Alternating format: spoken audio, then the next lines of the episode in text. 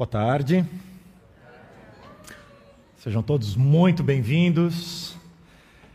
Nós temos já há algumas semanas separado esse tempinho no sábado às 18 horas para desenvolvermos séries de mensagens que nos permitem termos um pouquinho mais de intimidade com a palavra de Deus, de maneira a descobrirmos aquilo que Ele pode fazer na nossa vida para a gente descobrir um pouco mais sobre os planos e propósitos que Ele tem para nós e assim a gente viver uma vida com mais significado. E é muito bom ter a tua companhia aqui com a gente.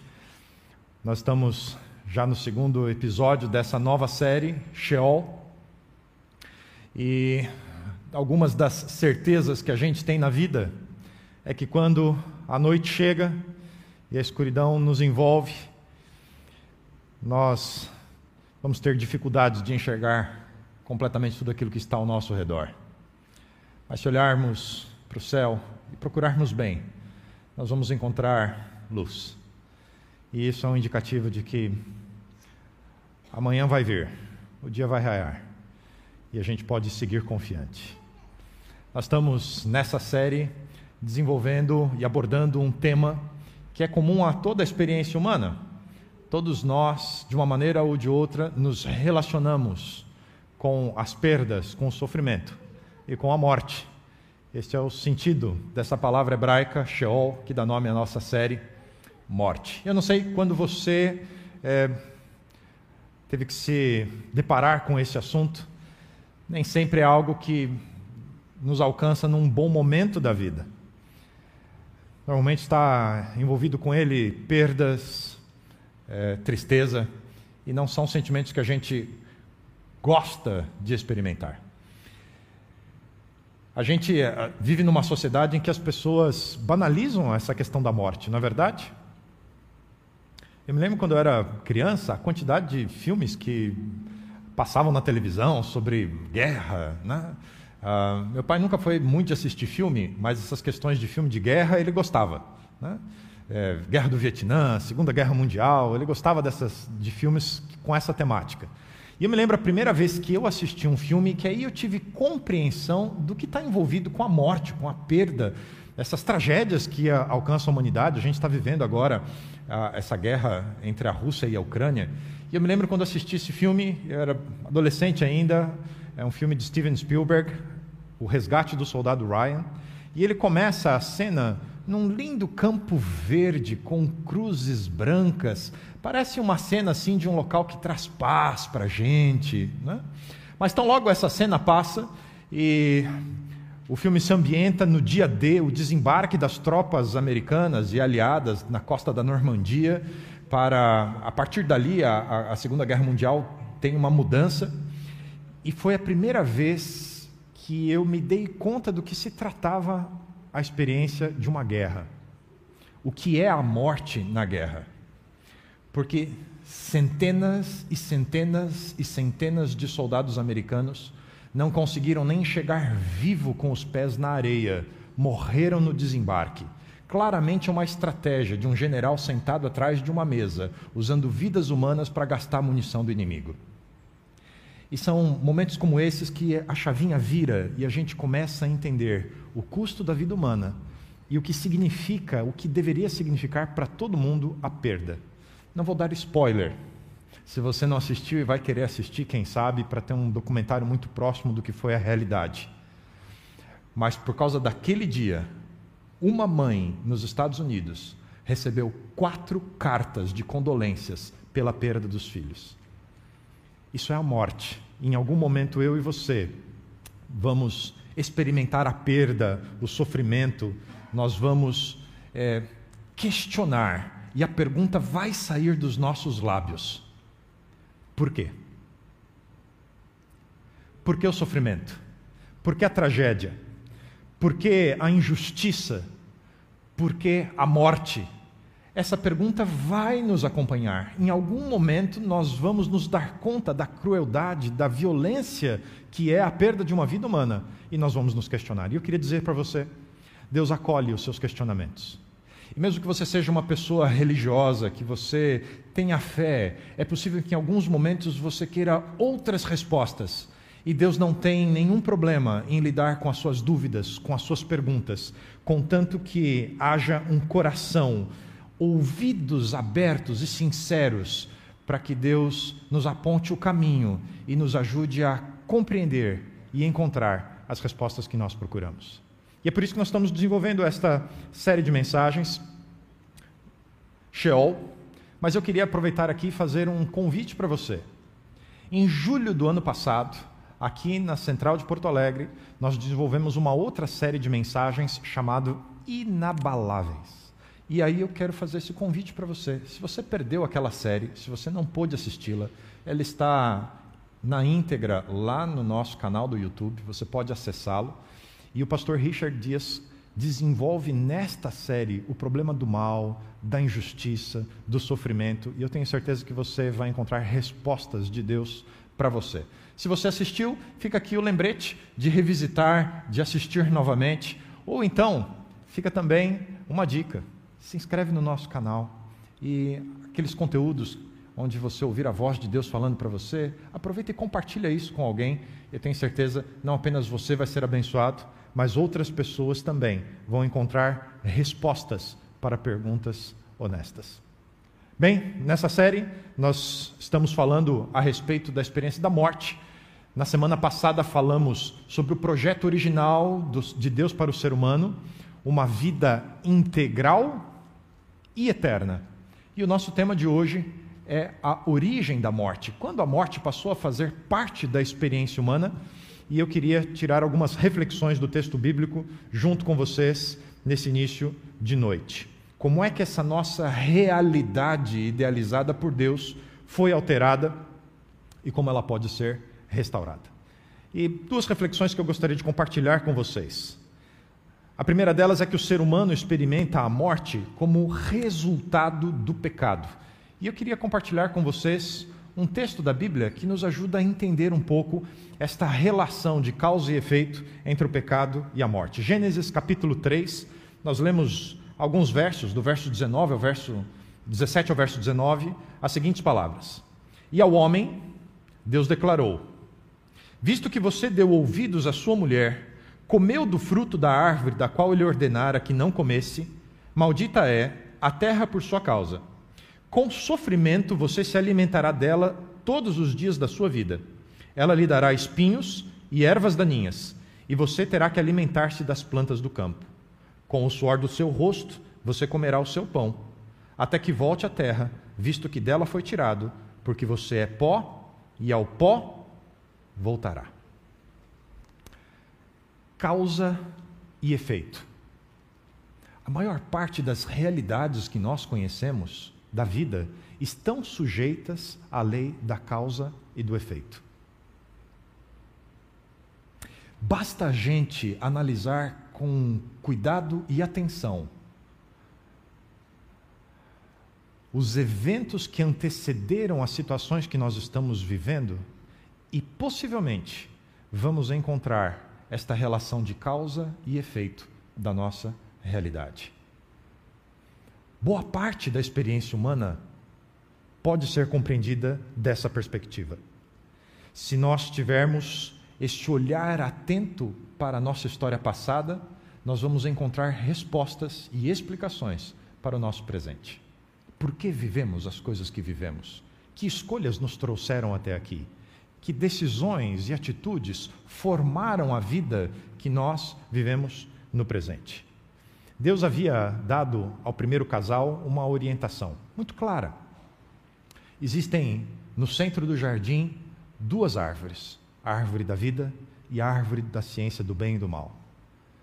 Vocês não podem tomar e comer o fruto da árvore da ciência do bem e do mal. Porque a partir do momento em que vocês experimentarem o fruto dessa árvore, a consequência disso vai ser a morte. No dia em que dela comeres, certamente morrerás. Havia uma ordem muito clara. Desde o início, morte é resultado de transgressão.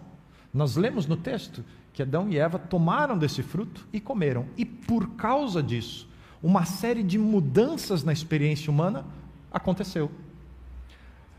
O sofrimento, a exaustão, a dor, as dificuldades e, finalmente, a experiência da morte, uma sombria consequência para a transgressão morte.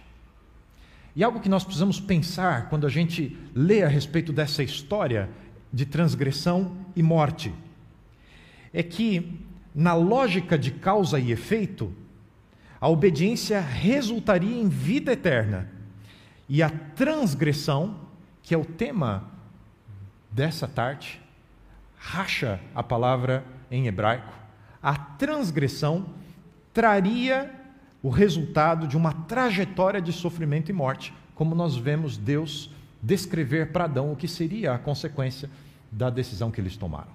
E essa lógica de causa e efeito é muito importante que a gente compreenda.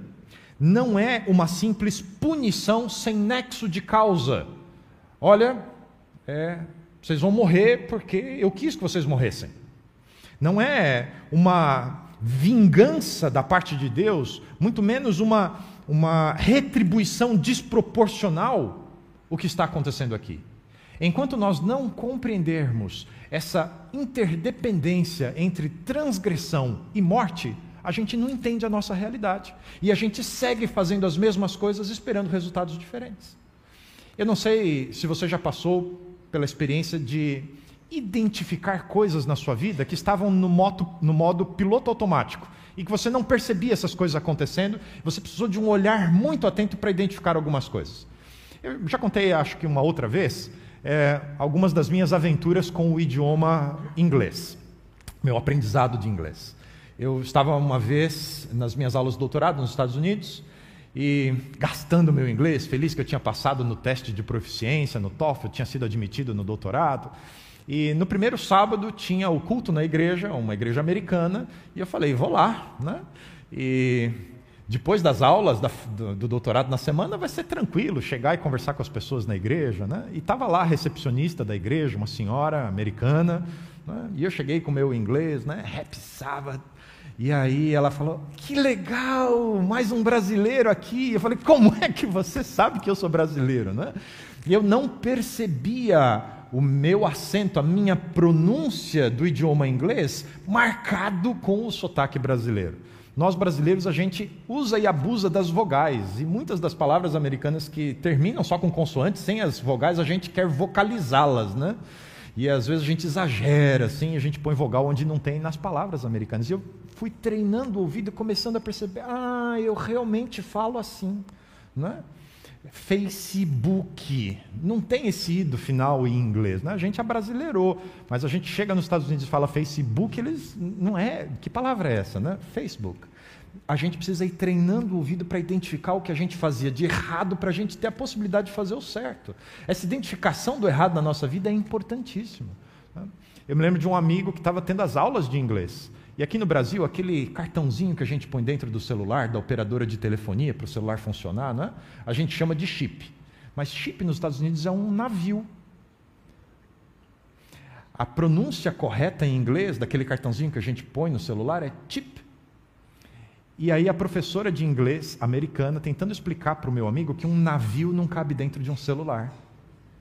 Porque ele insistia em chamar de navio o chip telefônico. Nós precisamos aprender a ter esse olhar e identificar: é isso, é isso que eu estou fazendo e que está errado.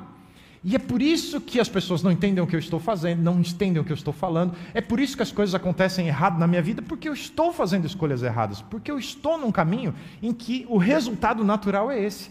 Essa lógica de causa e efeito precisa ficar clara para nós porque aí a gente consegue olhar a possibilidade de uma existência que não é marcada pela lógica de transgressão, sofrimento e morte.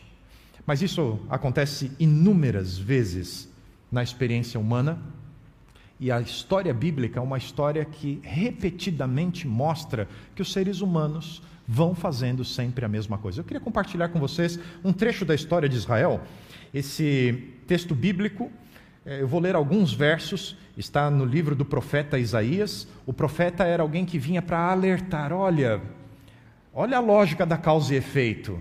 Como é que vocês querem a bênção de Deus se vocês vivem na transgressão? E isso que era um povo que tinha conhecimento de Deus. Eu queria compartilhar com vocês um pouquinho desse texto. É, Isaías escreve o seguinte da palavra de Deus: Ouçam, ouçam, o braço do Senhor não é fraco demais para salvá-lo, nem seu ouvido é surdo para ouvi-los.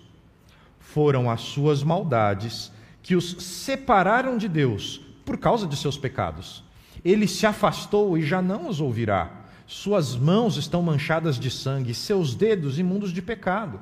Seus lábios estão cheios de mentiras e a sua boca transborda de corrupção. Ninguém se preocupa em ser justo e íntegro. Os processos judiciais se baseiam em mentiras. As pessoas concebem maldades e dão à luz o pecado. Chocam serpentes venenosas, tecem teias de aranha, e quem comer seus ovos morrerá, quem neles pisar fará sair uma víbora. Suas teias não servem de roupa e ninguém pode se cobrir com elas. Tudo o que fazem é cheio de pecado, e a violência é sua marca. Seus pés correm para fazer o mal e se apressam em cometer homicídio. Pensam somente em pecar. Por onde passam, deixam sofrimento e destruição. Não sabem onde encontrar paz, não entendem o que significa ser justo. Traçaram caminhos tortuosos e quem os segue não sabe o que é ser justo, o que é ter paz. Não há retidão em nosso meio. Não sabemos viver de modo justo. Procuramos luz, mas só encontramos trevas. Procuramos claridade, mas andamos na escuridão. Apalpamos as paredes como cegos, andamos tateando como quem não tem olhos. Mesmo no mais claro meio-dia, tropeçamos como se fosse noite. E entre os vivos, somos como os mortos. Rugimos como ursos, gememos como pombas, procuramos justiça, mas ela nunca chega, procuramos salvação, mas ela está diante de nós. Nossos pecados estão amontoados diante de Deus e testemunham contra nós. Sim, sabemos que somos pecadores, sabemos que nos rebelamos e negamos o Senhor, demos as costas para o nosso Deus, sabemos que fomos injustos e opressores, planejamos cada uma de nossas mentiras. Nossos tribunais se opõem ao que é certo, não há justiça em parte alguma, a verdade anda tropeçando pelas ruas e a honestidade foi banida. Sim, a verdade sumiu e quem rejeita o mal é perseguido. O Senhor viu tudo isso e se desagradou de não encontrar justiça alguma. Isso não é exclusividade de Israel?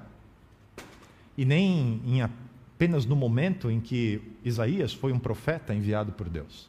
Inúmeras vezes eles se desviaram da rota estabelecida por Deus, assim como Adão e Eva. E o resultado é um ciclo de transgressão, sofrimento e morte. Não é assim também nas nossas sociedades? Há um livro chamado A Oração de Daniel. Esse livro foi escrito por Annie Graham Lotz. Ela é filha de um grande evangelista americano, Billy Graham. Ela também é uma pregadora do Evangelho e escreveu um livro sobre o capítulo 9 de Daniel, que é uma oração de confissão. Depois, se você tiver tempo, faça a leitura em casa do capítulo 9 do livro de Daniel. É uma linda oração em que ele confessa os pecados da sua nação, do seu povo Israel, pedindo a misericórdia de Deus, mas reconhecendo que tudo o que eles viveram, esse ciclo de transgressão, sofrimento e morte, era real e eles admitiam e pediam a misericórdia de Deus. Ela escreve esse livro e faz uma análise da situação da sociedade no seu país, os Estados Unidos da América. E numa série de entrevistas, rádio, televisão, falando sobre a necessidade de o seu país, um país cristão, de origem protestante, fazer uma reforma espiritual, reconhecer que viraram as costas para Deus e que não vivem mais pelos princípios de Deus, vivem em transgressão é a explicação para compreender as grandes tragédias que se abateram nos Estados Unidos. Ela disse, a respeito do 11 de setembro, daqueles assassinatos de crianças em escolas, ela deu a seguinte declaração numa das entrevistas: Eu creio que Deus ficou profundamente triste com o que aconteceu, tanto quanto nós. Por muitos anos, nós temos dito para Deus não interferir em nossas escolhas, sair do nosso governo, sair de nossas vidas, e sendo um cavalheiro como Deus é, eu creio que ele calmamente nos deixou. Como poderemos esperar que Deus nos dê a sua bênção e sua proteção se nós exigimos que ele não se envolva mais conosco? Nós, como seres humanos, somos culpados. As palavras bíblicas, duas palavras bíblicas hebraicas para transgressão, o tema de hoje. Racha, culpado. Aquele que é responsável pelo que deu errado. Há uma segunda palavra hebraica, pechá, que significa rebelião. Algo que fazemos conscientemente. Quando juntamos a ideia sobre transgressão dessas duas palavras hebraicas, a força da ideia original aqui é que nós somos culpados por fazer o que sabíamos que não devíamos fazer e ainda assim fizemos.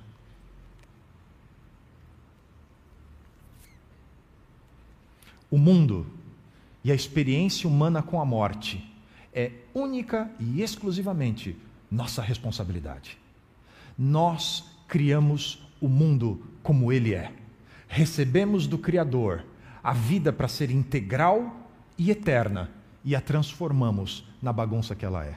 Nós mudamos o projeto original de Deus e nós experimentamos o mundo criado pelos seres humanos em busca de independência e de fazermos as coisas do jeito que a gente acha que deve ser feito.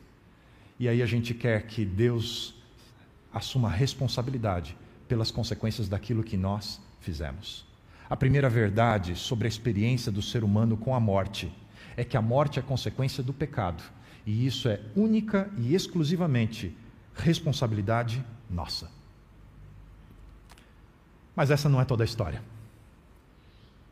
Existe um segundo aspecto sobre a nossa experiência humana com a morte, e é que ela é temporária. Deus não aceitou passivamente as nossas escolhas e as nossas decisões e nos deixou abandonados à nossa própria sorte. Ouça esse texto bíblico. Está no livro, na carta de Paulo aos Romanos, capítulo 6, verso 23. E aqui, Paulo escreve o seguinte: Pois o salário do pecado é a morte, mas o dom gratuito de Deus é a vida eterna em Cristo Jesus, o nosso Senhor. Veja a argumentação de Paulo. Salário. O salário do pecado é a morte. Salário é aquilo que a gente recebe como resultado das nossas atividades, dos nossos esforços, daquilo que a gente faz. É consequência.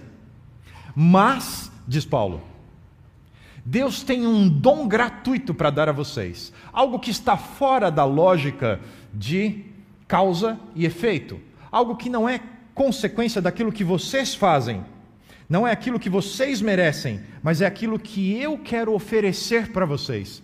E é sobre isso. É sobre aquilo que Deus faz com a experiência de morte que nós experimentamos, que se trata o Evangelho. Semana passada nós falamos sobre a Páscoa, e foi por isso que iniciamos essa série de mensagens, a reflexão sobre o que Jesus Cristo fez na cruz do Calvário. E é por causa da morte de Jesus, mas principalmente por causa da sua ressurreição, que essa lógica de causa e efeito, ela pode ser alterada. Nós temos uma escolha. Ou a vida como nós a criamos, com seu resultado, ou aquilo que Deus nos oferece, uma alternativa ao sofrimento e à morte. Eu me lembro quando eu era criança, eu vou entregar um pouquinho da minha idade. Tem gente que é mais velha do que eu aqui, eu sei, mas tem gente que é muito mais nova e nem vai saber do que eu estou falando. Mas eu me lembro quando eu era criança, domingos pela manhã, tinha um apresentador de televisão chamado Silvio Santos.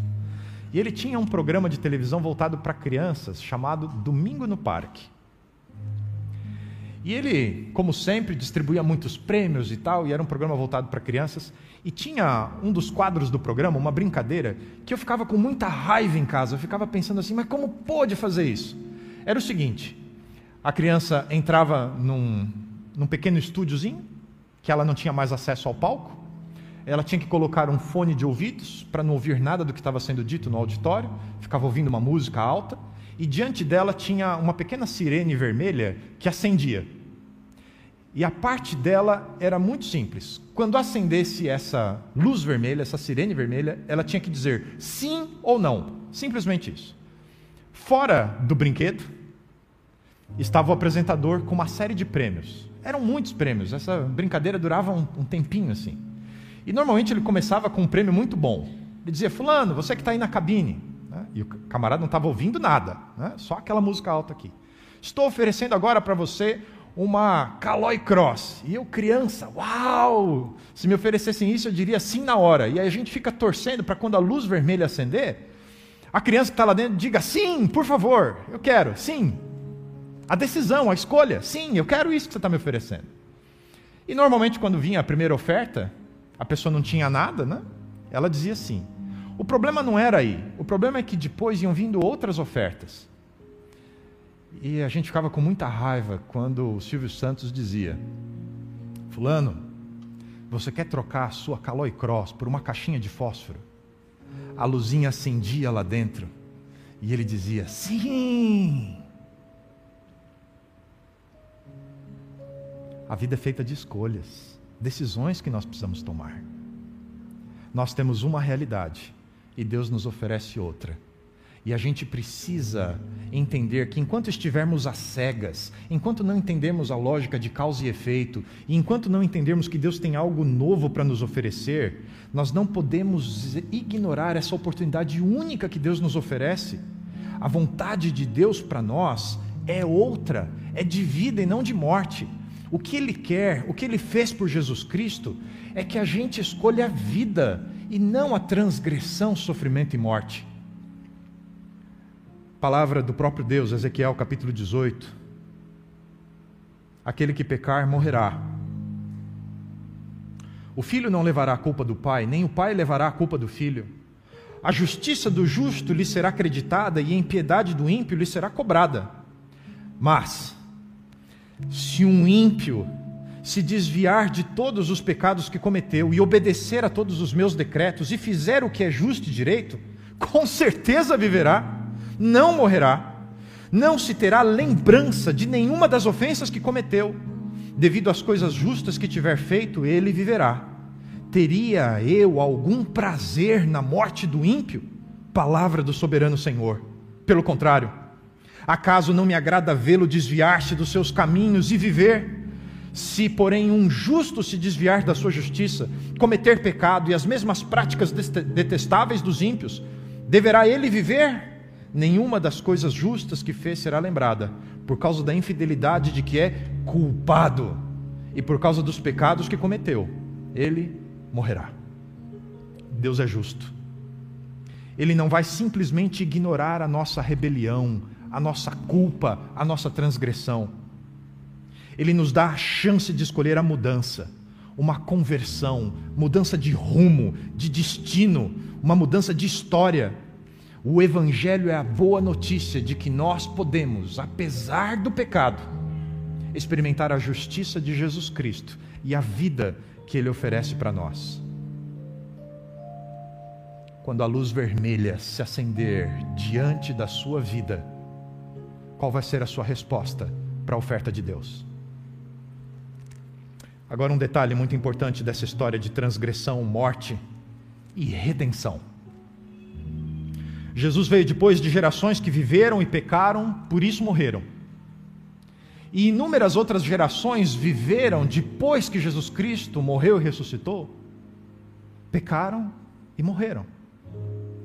Como é que eu e você podemos ter certeza de que a promessa de Deus, de vida apesar da injustiça, de vida apesar da transgressão, se o arrependimento pode de fato nos livrar da morte?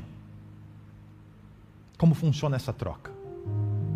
Eu queria dizer a você, Deus tornou a morte uma experiência temporária. Todos que já morreram vão voltar a viver um dia. A morte, como nós conhecemos hoje, ela não é definitiva. Há um dia em que todos aqueles que morreram voltarão a viver e esse é o tema que nós vamos desenvolver na próxima semana a ressurreição como resposta de Deus à morte humana.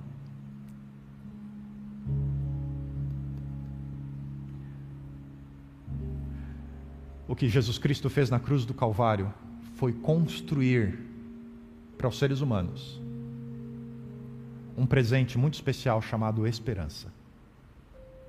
Quando a morte se abate sobre nós ou nossos queridos, não é o fim. Por causa de Jesus Cristo, por causa do Evangelho, por causa do que Deus nos oferece, nós podemos crer que porque Jesus morreu e venceu a morte, aqueles que crerem nele também poderão viver. Mas eu preciso dizer a você, talvez você já tenha em algum momento da sua vida formalmente dito a Deus: Senhor, muito obrigado por Jesus Cristo, muito obrigado pela oferta da justiça e da vida dele no lugar da minha culpa e da morte. E eu aceito a troca. Mas é possível que hoje eu esteja falando para alguém que já ouviu essa história inúmeras vezes, mas não se deu conta de que a luz vermelha se acendeu para você e de que Deus espera uma resposta. E eu queria dizer a você hoje: por que não dizer, Senhor, eu entendi que o resultado de uma vida afastada dos teus princípios, uma vida independente, uma vida por minha própria conta e risco, é uma vida de sofrimento e que acaba em morte. E não é o que eu quero para mim. Eu quero a vida que só existe em Jesus Cristo. E eu quero a justiça que existe nele. E eu quero o novo caminho que nós só encontramos nele. Porque ele é o caminho, ele é a verdade, ele é a vida. E se hoje a luz vermelha de Deus está acendendo para você, por que não dizer sim? Eu aceito. Eu quero orar por você.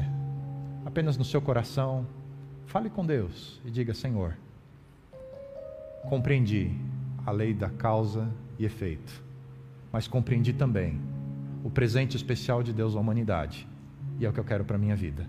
Eu aceito Jesus Cristo como meu substituto salvador e como Senhor da minha vida. E eu quero orar por você, para que essa sua resposta formal para Deus seja a sua realidade de hoje e para o futuro, eternamente, por causa de Jesus Cristo. Feche seus olhos, vamos falar com Deus. Senhor, nós entendemos hoje que a experiência do ser humano com a morte é resultado da transgressão é causa e efeito, transgressão, sofrimento e morte. E temos contribuído, cada um de nós, para que esse ciclo se perpetue. E há uma única maneira de escaparmos do nosso destino inevitável. Deus que desceu do céu se tornou um de nós. E na cruz do Calvário, Jesus Cristo fez a troca a sua justiça e a sua vida, no lugar da minha transgressão e da minha morte. Hoje é uma oportunidade de renovarmos a nossa entrega formal, a nossa compreensão de que queremos um outro caminho, queremos uma outra verdade, queremos uma vida renovada. E se há alguém aqui hoje, bom Deus, que pela primeira vez está se deparando com essa decisão, com essa resposta à tua oferta. Que o teu Espírito ajude cada uma dessas pessoas a plenos pulmões dizer: sim, eu aceito. Eu quero a vida que só existe em Jesus Cristo para mim, começando hoje e por toda a eternidade. E que essa morte que nós conhecemos, que é temporária, confiamos em tuas mãos, que és mais sábio e poderoso do que qualquer um de nós, para que em esperança aguardemos o futuro em que a morte vai deixar de existir. Ouve a nossa oração, traz paz ao nosso coração, fortalece-nos a fé. Oramos e pedimos em nome de Jesus Cristo. Amém.